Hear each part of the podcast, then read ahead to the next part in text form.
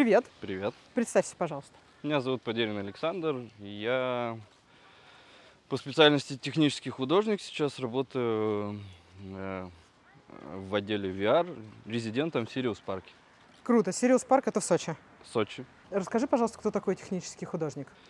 Так, ну технический художник, э, понятие пошло из э, гейм-индустрии, то есть э, геймдева в основном, и связано именно с тем, что человек занимается, по сути, э, он работает на стыке между классическими 3D-художниками, 2D-художниками и э, программистским отделом, разработчиками, такими как э, и, и бэкэнд и фронтенд. И, в принципе, технический художник, он в основном работает в движке и настраивает визуальные эффекты, освещение, делает сетапы под анимацию. И, ну, в целом, как бы достаточно всеобъемлющая профессия.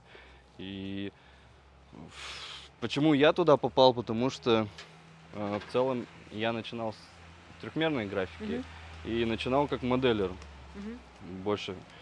И занимался в основном, ну, большую часть времени моделированием. Потом в какой-то момент жизни мне захотелось, ну, расширить свои границы. И я, кроме моделирования, конечно, занялся визуализацией, пока визуализировал и, и прочими вещами занимался. Я так постепенно перешел и к анимации. Я занимался и классической 2D-шной анимацией, потом в трехмерной графике начал анимировать, пытался освоить персонажную анимацию даже в какой-то момент. Ну, честно говоря, не, по- не пошла эта история. Какие технологии используются в анимации? Какие продукты? Что это? Это рисование?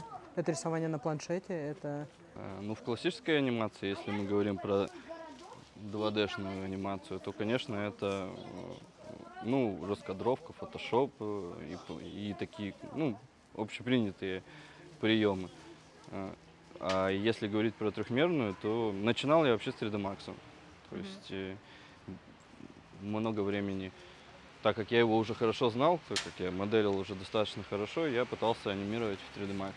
Потом, конечно, я уже в определенный момент в жизни понял, что анимировать в 3D Max не самая лучшая история. Занимался в мае. Давай разберемся все-таки, что же это за художественный дизайн. А какие инструменты используются? Ну вот ты говоришь, э, э, раньше ты использовал 3D Max. Сейчас что ты в работе используешь? Ну, в определенный момент, как бы с, с моими потугами в анимации, я перешел на Cinema 4D. Это Мгм. такой универсальный инструмент, который, в принципе, позволяет как моделировать, анимировать, текстурировать, визуализировать. В принципе, это такой комбайн, очень неплохой, и его любят motion дизайнеры, дизайнеры за то, что он достаточно прост в понимании. И чем-то взял корни из 3D Max, у него во многом есть какие-то похожие решения. Ну и, и опять же из Майи, потому что у него там стек уже другой, э, и, и структура работы с объектами тоже, она больше майская. И в целом это такая универсальная штуковина, которая позволяет. Сейчас ну, на рынке есть блендер, он в принципе аналог Cinema 4D, но он бесплатный при этом, и да, и он тоже еще больше комбайн, еще больше может.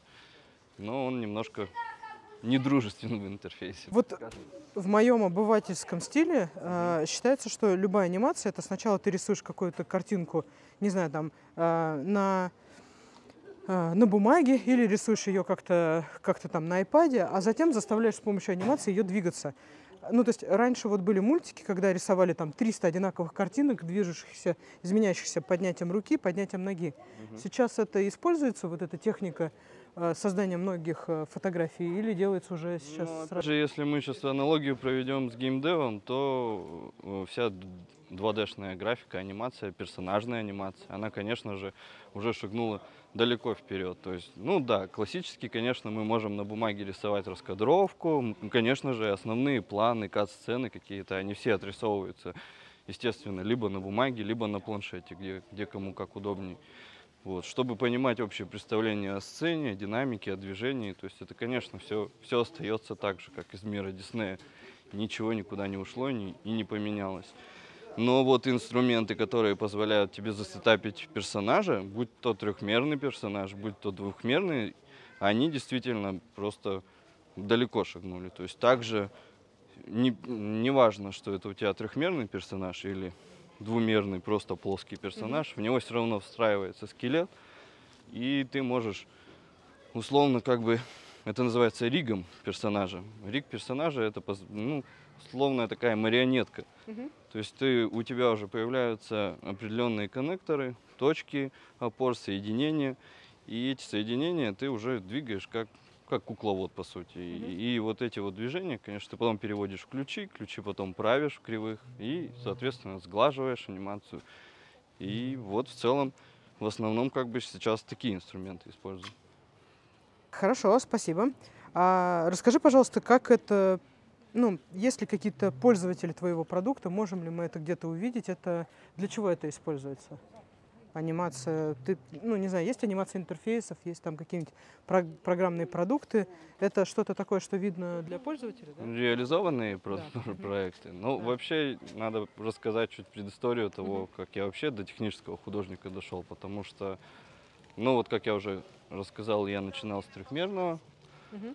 дизайна. Дизайна, в общем, да, даже был опыт у меня и разработки веб-сайтов, и, конечно же, я там прошел много интересных вещей. Э, Самая первая позиция моя была это 3D-художник в компании, которая занималась разработкой мультимедийных презентаций. И это было очень давно. И эти мультимедийные презентации еще делались в такой интересном софте Macromedia Director. В Мгм. принципе, из Macromedia Director а потом вырос Flash в общем понимании со мгм. своей масяней, с ActionScript ом Мгм. и со всеми плюшками. Но мы прям начинали с самого самого-самого такого вот э, простого. Потом я вот какой-то период времени переехал на Flash, предложил его в той компании. Да, мы стали более интересные вещи добавлять тогда. э, уже научились делать виртуальные обзоры.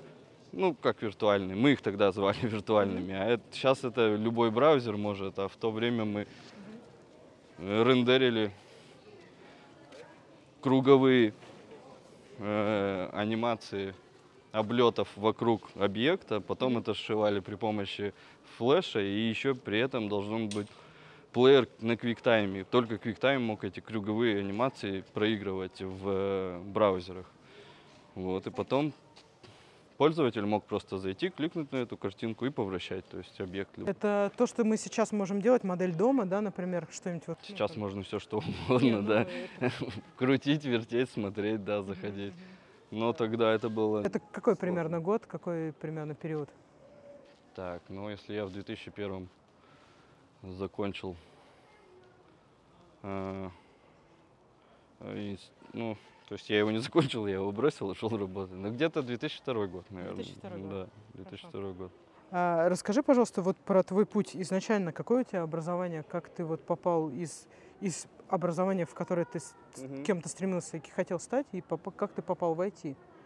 Ну, я могу с самого начала рассказать. Вот после девятого класса мне нужно было принять решение остаться в общеобразовательной системе до, Мгм. до 11 класса, потом идти в институт и что-то делать.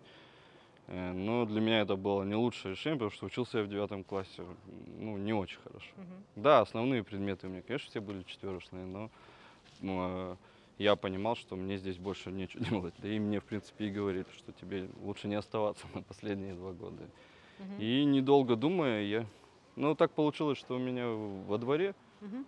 были знакомые, которые уже учились в этом училище, и как-то мне посоветовали. А я на самом деле в школе очень много рисовал. Мгм. И меня родители почему-то не обратили на это особое внимание. Они решили, что я, мне нужно заниматься муз- музыкой. Я в музыкальной школе три года отучился. да. Мгм. При этом как бы с художкой я так и ни, ни разу не был связан с нормальной. И вот после девятого класса ушел в училище, в художественное профессиональное училище 42 это город Екатеринбург. Я там родился, вырос, учился. И на профессию ювелир широкого профиля. Ювелир. Ювелир. Так. И на самом деле мне очень понравилось после школы именно профобразование, потому что у нас появилась э, трудовая деятельность, это прям такая серьезная. У нас были верстаки, у нас был свой инструмент, э, у нас была практика многочасовая, то есть мы там по три месяца как бы просто сидели э, в мастерских и ваяли разные изделия. И меня это, конечно, увлекло очень сильно. На первом курсе я подтянул все свою образовательную, общеобразовательную базу, на удивление. Видимо, там, может, полегче мне было. Ну и преподаватели были, конечно, другие. Вот. И там же в ХПТУ э, растянуты вот эти вот последние два года, которые после девятого, там на три года растянуты. И поэтому из-за того, что профессиональное там еще обучение есть, в целом мне было как-то легче учиться на всех. И на первом курсе я был лучший по профессии среди двух курсов. У нас было там задание, к концу курса я вот сделал лучший, как сказать, Ювелирный проект. да, лучший ювелирный среди двух потоков. Там он смешной, на самом деле, по-моему, кольцо было. Кольцо. Интересно. Так, и как ты из ювелирного попал в IT? И вот, да, когда я закончил училище, к сожалению, я его уже не сильно хорошо заканчивал, потому что там на практике было э, не так все просто. Я помню, дипломный проект очень долго затянул, он был очень крутой, и э, я просто его не успел доделать в целом. Но все преподаватели, зная меня и мои способности, решили мне пойти на уступки, и, в принципе, они у меня, по-моему, четвертый разряд. Ну, достаточно высокий, там пятый, по-моему, последний. А разряды первый это начинающий, пятый самый Ну, опытный. Совсем начинающий, там просто, ну да, это низкой квалификации. как бы. Понятно, хорошо, спасибо. Ну, ты, ты получил разряд, и дальше как И в дальше IT? было решение пойти учиться в институт, Так. естественно. Мгм. И нам огласили преподаватели, что так как вы молодцы Мгм. и вы художники, вы должны пойти в архитектурную академию, это тоже город Екатеринбург, на профессию ювелира. Она вот только создается, это был первый поток, на первый набор, и они нам говорили, что у вас огромные шансы, потому что вы уже подготовлены, Так. вы должны все идти туда. Мы все, конечно, туда пошли на профессию ювелир, и никто не поступил на бюджет, потому что э, набрали красносельских, там вот прям супер крутых э, рисовальщиков, но у Мгм. которых вообще не было никакой практики в ювелирке, но Мгм. вот так они решили, что они будут идти с это, по этому пути, а нас всех по боку, конечно, отправили. И в этот момент надо было принимать решение, родители говорят, иди ну, на платное обучение. И у нас был такой институт урбанистики при ар- архитектурной академии. Ну, это, условно говоря, архитектурная академия со всей своей базой, но при этом как бы отдельно от нее такой коммерческий проект был. Там было достаточно бюджетная профессия, ну, в целом, как, как бы если сравнивать с архитектурой, которая там стоит достаточно дорого, то имидж дизайн показался довольно привлекательным. Ну и плюс то, что это урбанистика, это было связано с благоустройством города и в целом неплохая вроде по названию и, и по обещаниям э, профессия. Но спустя два года, то есть два года были идеальными, и мы учились на базе архитектурной академии, мы посещали архитектурную академию, и там весь преподавательский состав, то есть это живопись, э, эм, история искусств, э, рисование, вся, все было классически, то есть начертательная там геометрия была, ну все, все было прекрасно. Мгм. Первые два года. Это я поняла, то есть у вас были тот же преподавательский состав, э, те, те же курсы. Затем ты как-то... Затем э, вот э, в этом институте произошли изменения, они нас увезли с этого института достаточно далеко из центра города, это мы за город, они там э, арендовали помещение и э, дальше как бы все, все обучение проходило там на территории какого-то завода. Не самая интересная история была, неподготовленной аудитории в принципе вообще. И преподаватели могли подзабить вообще в принципе на пары. Ну и сам учебный план развалился полностью. То есть они не знали, чему нас учить. То есть в какой-то момент они дали нам базу, а дальше как бы они давали вводить там какую-то политологию, потом э, пиар, менеджмент, какое-то там продвижение. Это было Какие у нас есть свободные преподаватели по пиару? На завод. Этот преподаватель вообще, в принципе, не был в курсе, что такое пиар и как, как это вообще работает машина, но, но он преподавал. И я, да, я понял, что мне становится неинтересно и что-то надо делать. И к тому моменту я уже обзавелся семьей, и мне нужно было уже принимать решение, что надо деньги как бы зарабатывать. И, как ни странно, я пошел работать барменом. Так.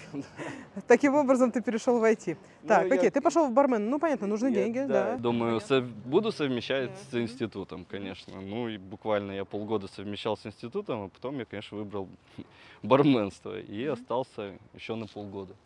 Ровно год я отработал барменом, но параллельно всегда вот занимался я уже к тому времени, то есть я еще с самого раннего детства э, у отца на работе, у него был компьютер, э, более-менее там, получается, Pentium уже второй, что ли, у него был. И тогда уже 3D Max появился, я о нем узнал, скупал книжки, искал какие-то статьи, пытался как можно больше узнать о трехмерной графике.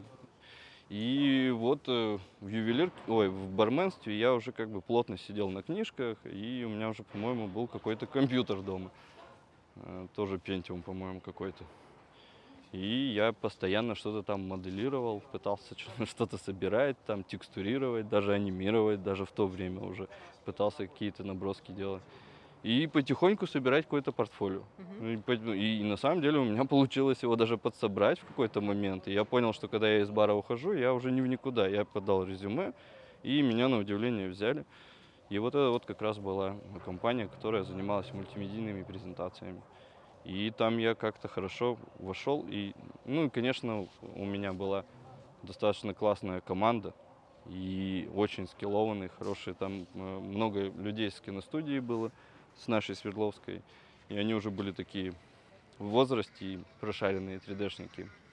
Они очень много меня чему научили. Ну и я шел-то с целью, чтобы подучиться. И Спасибо. Итак, ты перешел из бармена, сделал, создал свое первое портфолио и смог работать в IT. Да, для меня была основная задача найти команду, которая меня научит действительно стать скиллованным 3D-шником. Ну, тогда я только этим и горел. Ну, я, конечно, постепенно начал осваивать анимации. И потом уже в какой-то период понял, что я достаточно классный 3D-шник.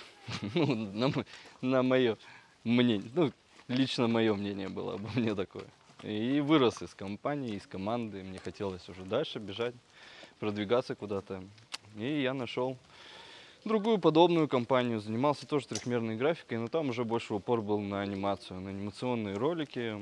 Э, Мы делали такие большие технические обзорные экскурсии там всяких предприятий. Там Суал Холдинг мы делали, э, Puma Resis э, делали презентации. Это вот Екатеринбургский завод инструментальный. Там очень было много станков интересных. Мы их моделили, показывали их э, в работе, в трехмерной графике, ну, в презентационных роликах и в обзорных экскурсиях таких.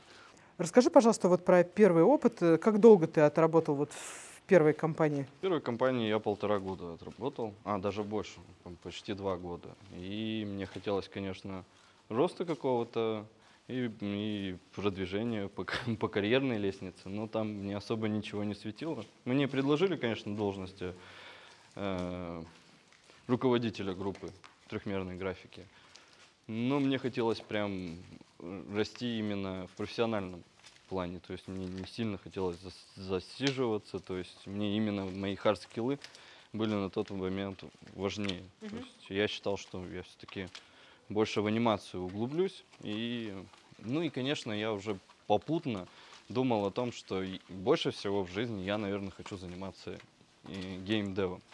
То есть игры меня уже в тот момент сильно увлекли.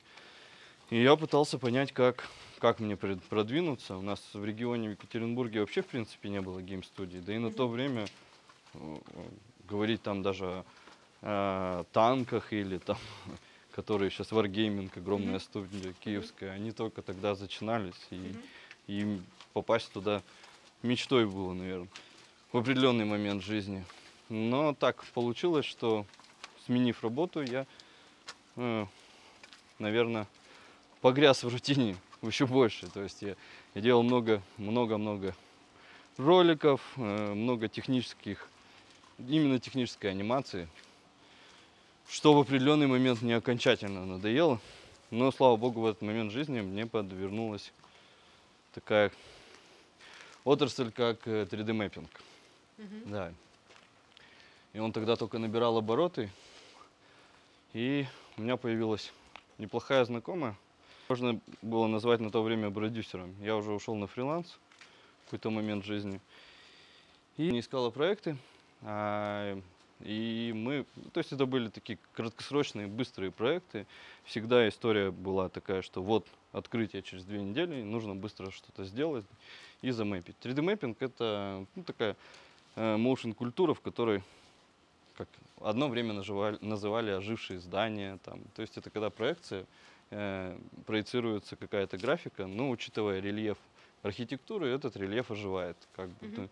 Мы то есть делаем приблизительную разметку здания, потом моделируем это здание в, трех, в трехмерке и потом заставляем его всяко разно модифицироваться. Для чего это могло использоваться? Как это использовалось? Как... Это арт-искусство, наверное. Больше все-таки такая история для массовых мероприятий, какое-то шоу, вау-эффекта создать. И в какой-то момент мы дошли до э, презентации открытия автосалонов. Ну, тогда модно вдруг появилось, что вот можно оживлять машины. Мы обрисовывали машины и заставляли их всяко разно погружаться в какую-то другую среду.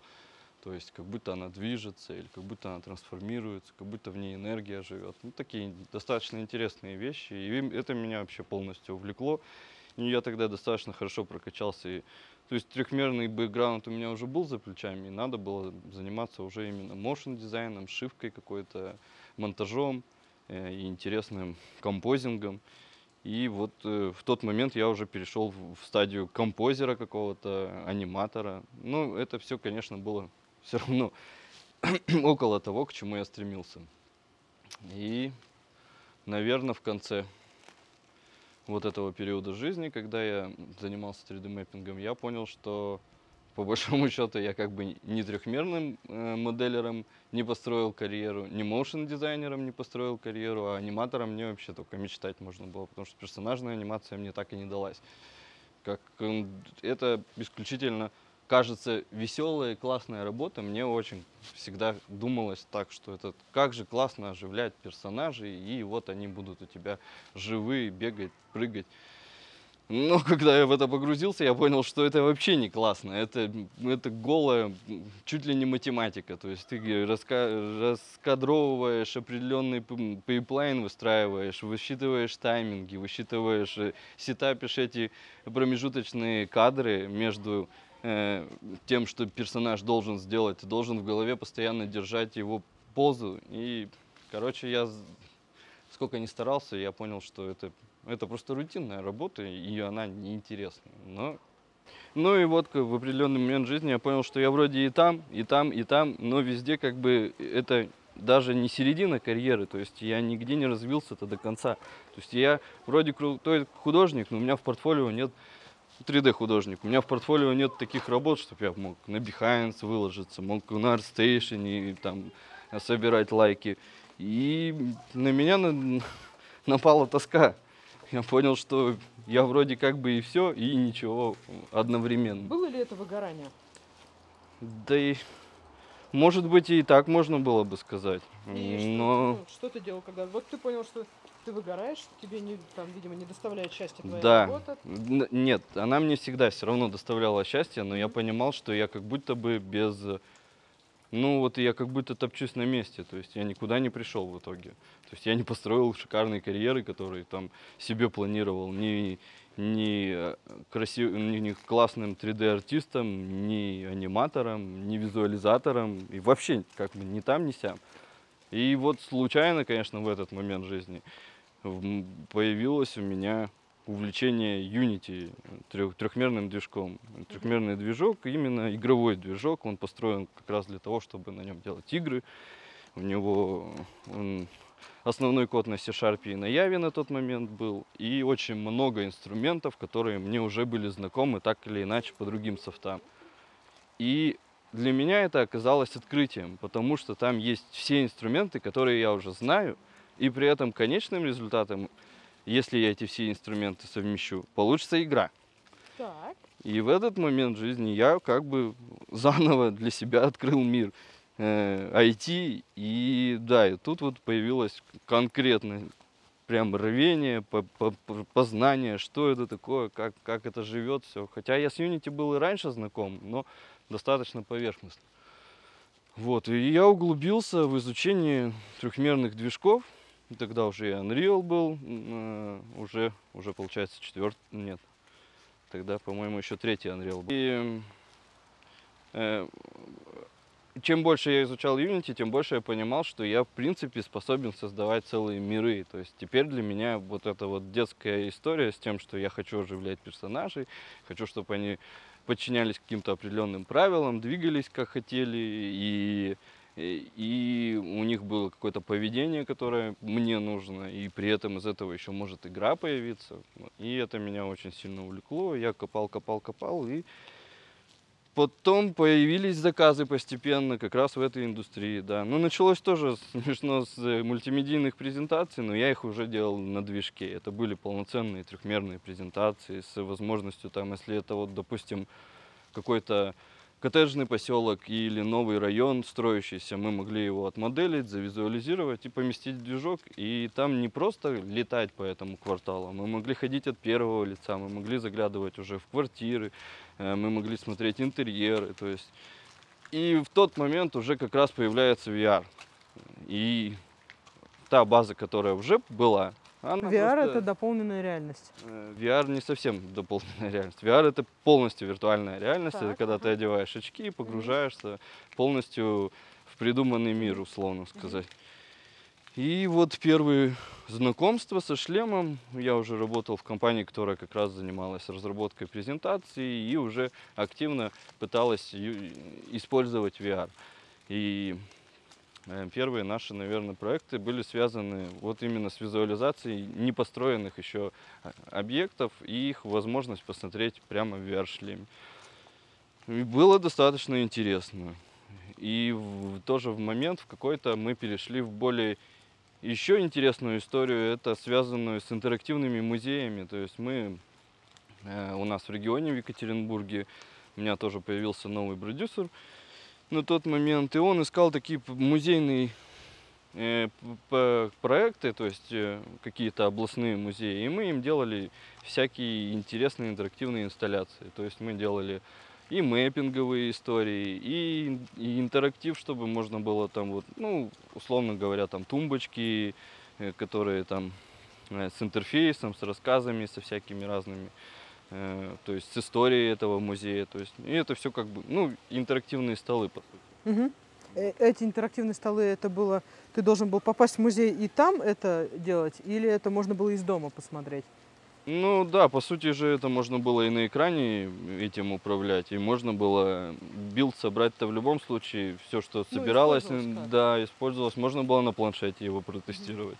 В итоге это просто тачскрин был, ну это экран с тачскрином. Либо сначала рамки использовались, которые положение пальца просто считывают, потом уже появились э, емкостные экраны, когда, ну как практически у телефонов сейчас.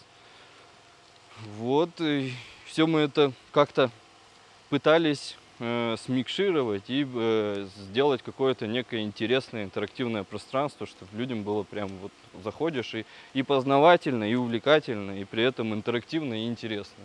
И у нас на самом деле как-то получалось период. Мы, мы на этом жили, зарабатывали неплохо. Но эта история тоже надоела. Но не в том плане, что надоела, она достаточно низкооплачиваемая в нашем регионе была. Вот. Но последний вот заказ с этим человеком, с продюсером, был он именно по VR. И меня затянуло в него. И как раз там я смог попробовать много разных фишек, интересных новых инструментов, с ними познакомиться и всевозможно э, как бы проапгрейдить опять свой скилл э, в плане VR. Я правильно понимаю, что этот опыт был э, важным и нужным для того, чтобы ты как раз а, осуществил свой переезд сюда, в Сочи? Да, наверное, это был, был прям решающим э, моментом в моей карьере, потому что когда я вот за этот проект взялся, это был музей в Великом Новгороде, там была вод- водонапорная баш- башня, и у нас появился такой заказ сделать эту водонапорную башню в VR э, и сделать такую мини-игру, VR-игру, в которой человек попадает в эту башню, и перемещается во времени. То есть от начала строительства этой башни он как бы на машине времени может переместиться в начало строительства, когда вообще не было ничего, там было просто болото, комары и лес. И он вот на машине перемещается туда, оказывается, в этом лесу, понимаешь, что там у нас даже какие-то квесты были, то есть надо было найти какие-то артефакты в этом лесу, чтобы переместиться в, следующую, в следующий этап истории. И вот ты когда находишь артефакты, ты можешь переместиться там во времена войны в 40-е. Там тоже был небольшой такой квестик, когда там э, немцы оккупировали эту территорию. И э, э, вот в этой водонапорной башне хранили свои боеприпасы. И даже у них, по-моему, на верху башни был дзот. И там тоже очень интересная история. Мы попытались ее воссоздать как бы в мини-игре. Тут нам надо было прятаться от, от немцев за углом и тоже найти артефакт и переместиться уже в наше время. Вот. В нашем времени просто информация о том, э, какая, что, что это за башня и какая у нее история. Ну, вот и я долго работал над этим проектом в одиночку. И, конечно, на нем конкретно прокачался. И ну, у нас с продюсером возникли там непонимания в ряду там финансовых сложностей его, с его стороны. И я понял, что, конечно, в Екатеринбурге и я уже немножко его вырос. Мне надо куда-то двигаться. Но к этому моменту я уже оброс семьей, я выстроил дом, и мы жили в доме, у меня двое детей, жена, и, и куда ехать. То есть, когда я мог еще в Москву убежать там, ну, в начале своей карьеры, и там хорошо проапгрейдиться, я его упустил, ну, тоже, наверное, по большому счету из-за того, что мне не хотелось ни, никого дома оставлять и перевозить, таскать для меня, мне казалось, это сложное очень, сложным решением. И, но вот на этом проекте я понял, что уже деваться некуда, мне все равно придется принимать решение о переезде. То есть ты работал в Екатеринбурге, и тебе предложили переехать в Сочи? Я решил э, выложиться на Headhunter, то есть собрал огромный уже бэкграунд за, за плечами, который у меня был. Я писал хорошее резюме, я прикрепил хорошее портфолио, очень много проектов, очень много достаточно знаменитых проектов было на мэппинге. Мы работали и с Сергеем Лазаревым, допустим, в определенный момент жизни мы делали ему на Евровидении клип мэппинговый, э, с которым он потом поехал на Евровидении. Поэтому мне, в принципе, уже было чего показать и о чем рассказать. Я выложился на Headhunter, и вот случайно меня захантили с Сочи, и для меня, конечно, это было шоком. Москву... Что у тебя было на одной чаше весов, что на другой? Ну, вот, э, история, Остаться и переехать. Вот история был, заключалась в том, что я не любил ни Москву, ни Питер. То есть я бывал в них. Питер очень красивый, и мне казалось, я мог бы там жить, но э, жена не очень была за этот вариант. Москву я вот категорически не любил за ее очень интенсивное движение. Мне казалось, она меня сломает в определенный момент жизни. Поэтому я отказывался всегда от Москвы, от Питера, а тут Сочи. И это совершенно неожиданно. Я там никогда не был до этого э, приглашения. И думаю, ну, надо что-то делать. И, и хорошая зарплата, в принципе, та, которую я не мог бы себе в Екатеринбурге никак позволить. И, конечно, у меня в голове уже чаша весов давно перевесила. Мне нужно было убедить в этом только семью. Вот. И Сложно. я говорю, я поеду. Так. Я поеду, я устроюсь, я поживу, и у вас будет время подумать. И, и меня так получилось, что захантили в апреле, я в апреле улетел, два месяца здесь пожил, и потом их забрал уже с Екатеринбурга на лето, так как ей в школу не надо было, дочке. И э, и они прижились, да, постепенно. И им даже понравилось. Сменили и школы, переехали. Сменили школу, да, еще был, так как мы являемся резидентами Сириуса, вот тоже немаловажный фактор был, что дочка пойдет в Сириус учиться. И они как раз открыли на тот момент школу в Сириусе. И она сходила туда, и ей понравилось. И ей сказала, что я хочу учиться. И мы забрали все документы, быстренько переехали. И вот уже третий год живем. И в целом дочь не планирует. Ну, сейчас только от нее в основном зависим. Она пока, пока хочет там учиться, мы учимся. Итак, э, ты рассказал, что твоя дочка учится сейчас в Сочи, в, в забыла, как называется школа. В Сириусе.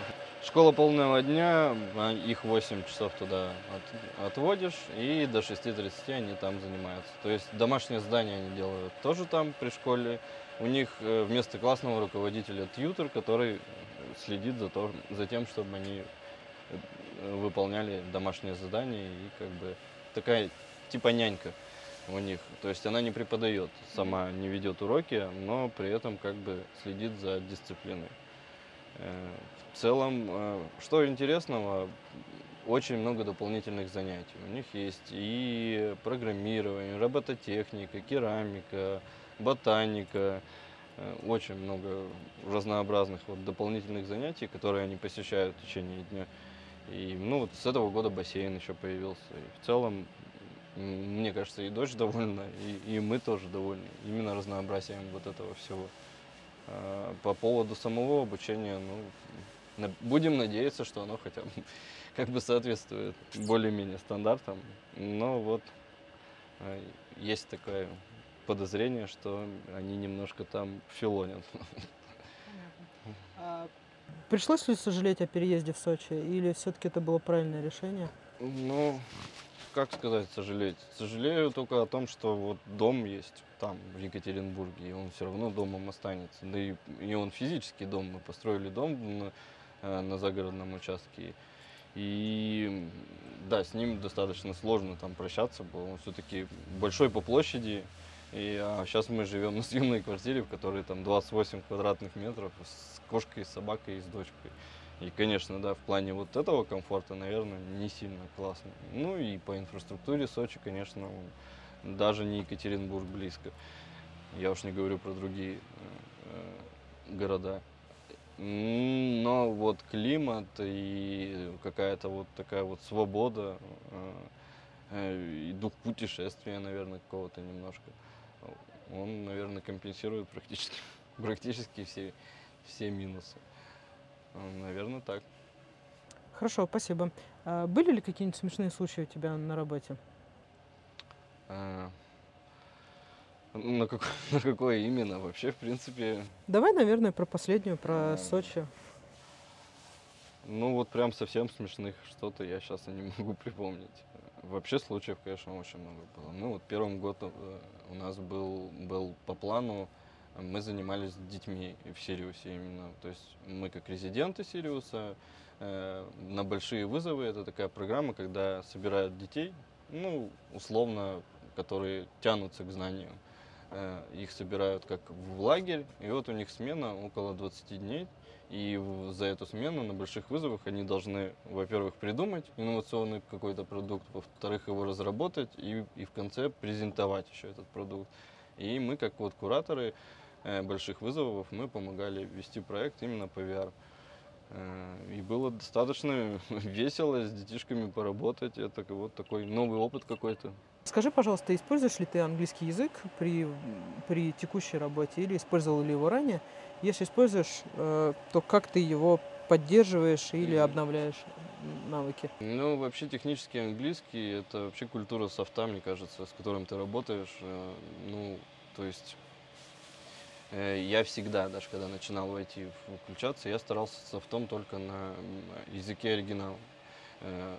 Э, Разбираться, понимать, где меню находится, как меню называются, естественно, как инструменты называются в английском языке. И да, эту базу я э, держу, апгрейжу потихоньку. Именно разговорного английском м, я им не владею. И в целом мне, мне в работе на данный момент а, он не сильно нужен, но мне, конечно, хочется. Я вот с этого года планирую заняться изучением именно разговорного английского языка. И да, и чтобы в дальнейшем, конечно, я думаю, что я все-таки буду развиваться, не останавливаться на достигнутом. И возможен, и я планирую для себя, наверное, как, как- смену места жительства очередное, но уже в европейские, может быть, страны. Куда, куда позовут. Что для, что для тебя будет решающим при смене? Да, наверное, э, да, там совокупность факторов. Я, честно говоря, пока еще даже не планировал это. Еще, кстати, вот смешной случай из э, английского.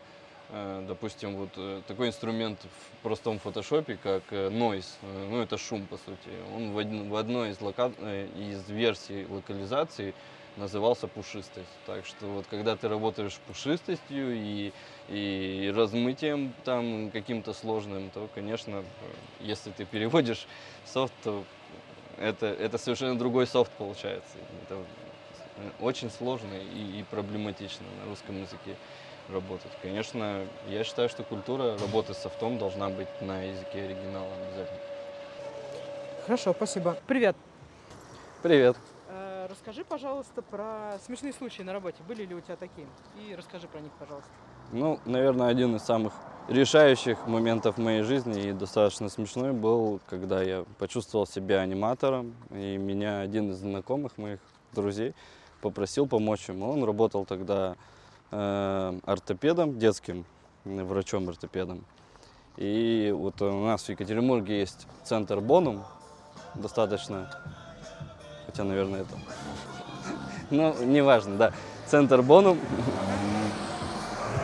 И у них э, появился заказ э, сделать э, серию мультфильмов, прямо вот классических 3D-шных мультфильмов, э, про то, как правильно ребенку держать осанку, э, на каком матрасике ему спать. И вот э, всем концептом, всем дизайном и э, сценарием занимались исключительно вот врачи-ортопеды. До меня дош- дошел уже такой текстовый набросок этого всего. Переходим, да? Мгм. Так. Мгм. И дошел набросок. Ага. текстовый набросок. А, мгм. Ага. И я говорю, ну да, в принципе, я, я готов. Я Мгм. думаю, я как раз свои силы проверю. Мгм. Вот э, э, с Майей я тогда как раз был уже плотно знаком. И думаю, сейчас я прям им голливудский мультфильм за баба. Так, начало неплохое. Да, да, да. Э, В сценарии было э, три персонажа ключевых. То есть это был мальчик, его звали Боник. Ну, так как э, центр Боном назывался, они его сократили, назвали Боником. Был компьюша, это такой компьютер на ногах. И э, была обезьянка. Э, Чи- Чита, по-моему. Да, обезьянка Чита. Вот все, конечно, пошло не так уже на стадии э, моделирования этих персонажей. То есть у заказчика было одно видение, мне пыталось, ну, мне хотелось их как-то максимально симпатичными сделать. Ну, в итоге вышло как вышло.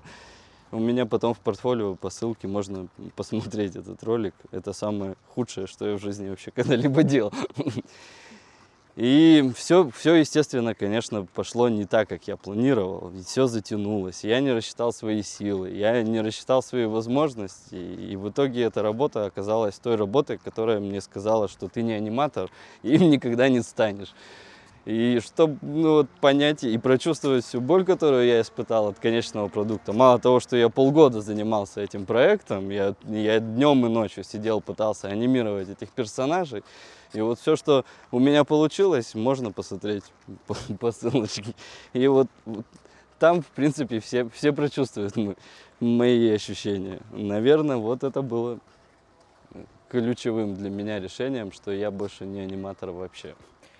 А, Вот мы так плавно перешли как раз к вопросу. Э, Расскажи, пожалуйста, вот про выгорание. Мы немножко задели эту уже тему, затронули. Расскажи, пожалуйста, были ли у тебя моменты, когда ты чувствовал, что выгораешь, и как ты вот как выходил из этого периода? Ну вот да, наверное, как раз когда я почувствовал, что я уже совершенно не специалист, э, в тот момент, когда вроде бы я во всех э, областях, которые мне были когда-либо интересны, попробовал все свои возможности, мне так казалось. И ни в одной из этих областей я не был специалистом. То есть я не был крутым 3D-шником, чтобы меня звали там в Голливуд. Да, я поработал на Свердловской киностудии, над э, известными какими-то проектами даже. Я где-то даже в титрах был, но это мне не принесло никакого удовлетворения. И более того, эту работу я даже не показываю сейчас в портфолио, потому что она, в принципе, не была такой значимой.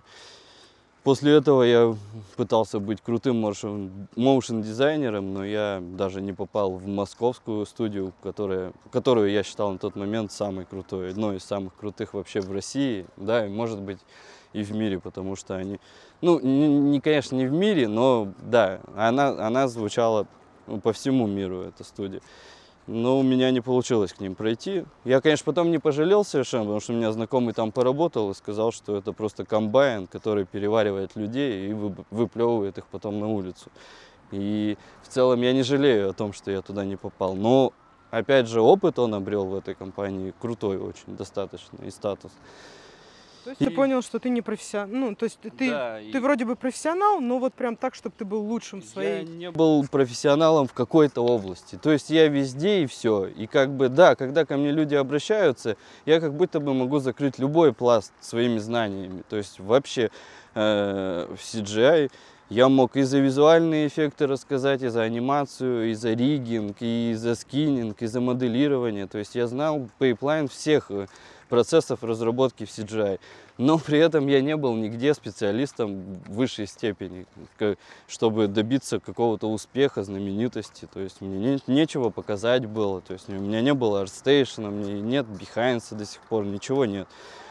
И в этот момент, да, я, я наверное, выгорел. А, но, пожалуй, да, это для меня был сложный период жизни. Мне повезло, честно. Вот на самом деле я просто, когда узнал, а, точнее говоря, я понял о возможностях движков игровых, я понял, что в этих движках я могу э, скрестить вообще все свои возможности и в одном инструменте. То есть э, мне не нужно быть специалистом в одной области. Я могу все эти области просто э, понемножку совместить. И при этом у меня получится конечный продукт, и он будет замечательный. То есть и я в этот момент даже больше э, сделал упор на разработки и программирование. Я попытался учить язык, то есть на тот момент это был Unity, это был C-Sharp. Но так как я у меня все-таки я не приверженник там художественного склада ума там или тех, технического, но, к сожалению, я больше как, как сказать, визуал. Я очень люблю красивую картинку, сочную, то есть, чтобы было приятно работать с тем, что происходит у тебя на мониторе. Но, и опять же, мне в этот момент повезло, потому что появились инструменты для визуального программирования. А вот это было как раз для меня полное открытие. Э, визуальное программирование программирование мне закрыло ту область, в которой я, в принципе, был нулем полным. То есть я не был программистом. Но визуальное программирование мне позволило со собирать целые прототипы с логикой и э, ну, со, со всеми инструментами, которые движок позволял, там, э, предоставлял, и я их мог э, уже настраивать логику и взаимодействие между этими инструментами. И в принципе, да, вот это для меня и было толчком в новое, в, в, в, на новую ступень. Я в этот момент смог собрать весь свой бэкграунд, все свое портфолио. И у меня уже тогда был опыт VR-разработки. Я просто это выложил по самой высокой цене для рынка в тот момент на Екатер... ну, для Екатеринбургского рынка, чтобы просто вырваться из этих оков Екатеринбургского ценника и да, не прошло двух месяцев, как меня позвали в Сочи. Круто, спасибо. И да, и э, так получилось, что не прошло двух месяцев, меня, мне предложили э, переезд в Сочи. То есть э, мне предложили работу именно с релокацией. Для меня, конечно, это было сложным решением, потому что я не рассматривал релокацию, потому что у меня уже семья была на тот момент. Жена, в принципе, не, не сильно хотела куда-то двигаться. У меня дом, семья, и уже как-то все сформировалось. Но я подумал про себя, почему нет. Нужно попробовать. И да, я отправился в апреле месяце, мне предложили переезд. Я приехал, думаю, приеду на два месяца, потом э, семью заберу на летний период, потому что дочка как раз закончит учиться. И вот, э, в принципе, приехал, посмотрел, мне все на самом деле очень понравилось. И когда э, семью привез на летний период, они тоже загорелись на самом деле. этой мыслью. И э, в целом, да. Так что, это, что это за здание? Куда мы попали? Ну вот, э, в целом здесь, здесь семья и тружусь. Это Дельта Сириус э, парк называется. Э, второй этаж он э, под офисы, а остальное это гостиничный. Ну и девятый этаж это тоже офисное помещение. Вот на втором этаже этого здания мы трудимся по сей день. Супер, спасибо. Расскажи, пожалуйста, про свои хобби. Есть ли у тебя какие-нибудь хобби? Чем ты увлекаешься? Ну да, с переездом сюда, конечно, э, во-первых, э, здесь и воздух другой, и по сравнению... Ну, хобби у меня и в Екатеринбурге были. Я любил на велосипеде кататься, и э, туризмом занимался одно время очень плотно, и мне очень нравилось. А здесь э, есть ряд, конечно, неоспоримых преимуществ. Это вот э, здесь лето, а там в горах зима. И особенно в, в межсезонье мы занимаемся сноубордом. Э, в летний период мы путешествуем по Абхазии. Э, ну и стараемся побольше мотаться, узнавать все про регион. И в целом, как бы, это и есть, наверное, хобби. Э, сейчас вот планирую еще велосипед купить, и, ну да, потому что я не привез ничего из Екатеринбурга. Ну вот, наверное, такие стандартные хобби. Из увлечений моя работа это тоже есть хобби, потому что я занимаюсь э, э, отчасти, то есть на нынешнем месте работы ну, у меня э, большая часть времени уходит на R&D. И так как я занимаюсь R&D, а мы, занимаем, мы работаем в лаборатории VR, я занимаюсь разработкой разных игровых каких-то механик, все связаны с VR. И по сути это тоже большой пласт моего хобби, потому что мне это очень нравится, и это очень близко, опять же, к гейм, геймдеву, о чем я, в принципе, мечтал и до сих пор мечтаю. Э, но не в том э, общем принятом понимании, что я бы вот хочу побежать в студию. Меня хантили несколько раз, несколько крупных студий российских по разработке. И Wargaming это был, и Cyber э, Interactive. Хорошие студии питерские, одни из самых лучших, киевская и питерская студия. Но я понимаю, что я там себя потеряю. То есть я себя вижу как гейм... Да, я скилл свой прокачаю, возможно, и это будет для меня плюсом. Но в целом, как бы, я буду механизмом, ну, точнее говоря, я буду винтиком внутри большого механизма, который создает крутые продукты. Пропадет магия? Э, и, да, и пропадет именно тот шарм того, что ты делаешь все, все сам. И, конечно же, у меня мечта сделать свой инди-продукт какую-то вот очень много идей, очень много сценариев в голове и очень много механик, которые я когда-нибудь все-таки соберу в кучу, и, возможно, что-то получится. Супер. Ставьте лайки, подписывайтесь на каналы. Я забываю это делать, но это надо сделать, иначе мы, мой канал не будет таким популярным. Итак, Блиц. Я задаю вопросы, ты отвечаешь как хочешь. Можешь быстро, можешь медленно, можешь подробно. А, первый вопрос это Windows или MacOS для работы? Ну, в нынешний период времени это, конечно, Windows потому что э, был период жизни, это был только macOS, был, было очень круто, было все, все замечательно, у меня был MacBook Pro, мой любимый, который мне принес кучу денег и, и кучу эмоций, потому что было быстро, удобно и хорошо. Но, поправлюсь, это был NVIDIA чип, который мне позволял тогда нормально с графикой работать. И сейчас вот жду от чипа M1 э, маковского какого-то результата. Но по пока я не могу себе позволить работать на Маке. То есть, если бы M1 поддержал бы все твои программные продукты, с которыми ты работаешь? Безусловно, я бы работал на Маке. Да, но так как есть пока ограничения, это да. Windows. Окей. А, художник или разработчик? Э, все же художник. Посл последнее время все-таки склоняюсь к тому, что я больше люблю творить, чем э, созидать. Думаю, что э, мне нравится э, в, равной, в равных долях практически и та, и та область, потому что я для себя сделал очень много открытий в математике, то, то что в детстве говорили, э, математика царица наук, я, я смеялся и хихикал, и, и рисовал картинки на, на бумаге. Но вот сейчас я понимаю, что что математика действительно это великая вещь, и она закрывает очень, очень много областей знаний. Поэтому художник, но, но и программист. 2D или 3D? Ну, 3D. Трехмерная графика в последнее время, конечно, э, с появлением, точнее говоря, с апгрейдом трехмерных движков и с теми возможностями, что возможно творить в этих движках. Они практически безграничные. Сейчас вышел Unreal 5, и это просто разрыв всего для меня. То есть это огромный инструмент, который позволяет тебе создавать там миры, э, заселять их э, людьми или животными, кем угодно, заставлять их двигаться так, как ты хочешь, заставлять их жить такой жизнью, как ты хочешь, и настраивать правила. Да, по, отчасти это, наверное, сравнимо с какой-то божественной силой, возможно. Э, Поэтому мне это и нравится. Окей, спасибо большое за интервью. Всем пока. Спасибо вам. Пока.